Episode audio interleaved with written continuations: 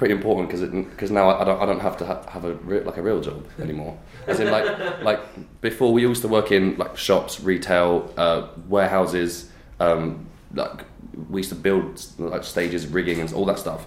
As soon as as soon as this got to a level where we were able to get be paid by the just by doing the band, we were then able to stop working and we could dedicate our like our entire I mean it is our entire lives pretty much So the band. Um, that that was the dream in that it would be nice not to have to do it like this is our only job like, and that, and that's incredible and like But I think, I mean, we always say, oh, we never dreamt of commercial success, and we didn't. No, we didn't sit around going, I want to make this much money or I want to sell this many records. But for me, anyway, I've I've, I've played guitar since I was 13, and the dream was always to do what I'm doing now. And the only way you can do that is by having a level of commercial success.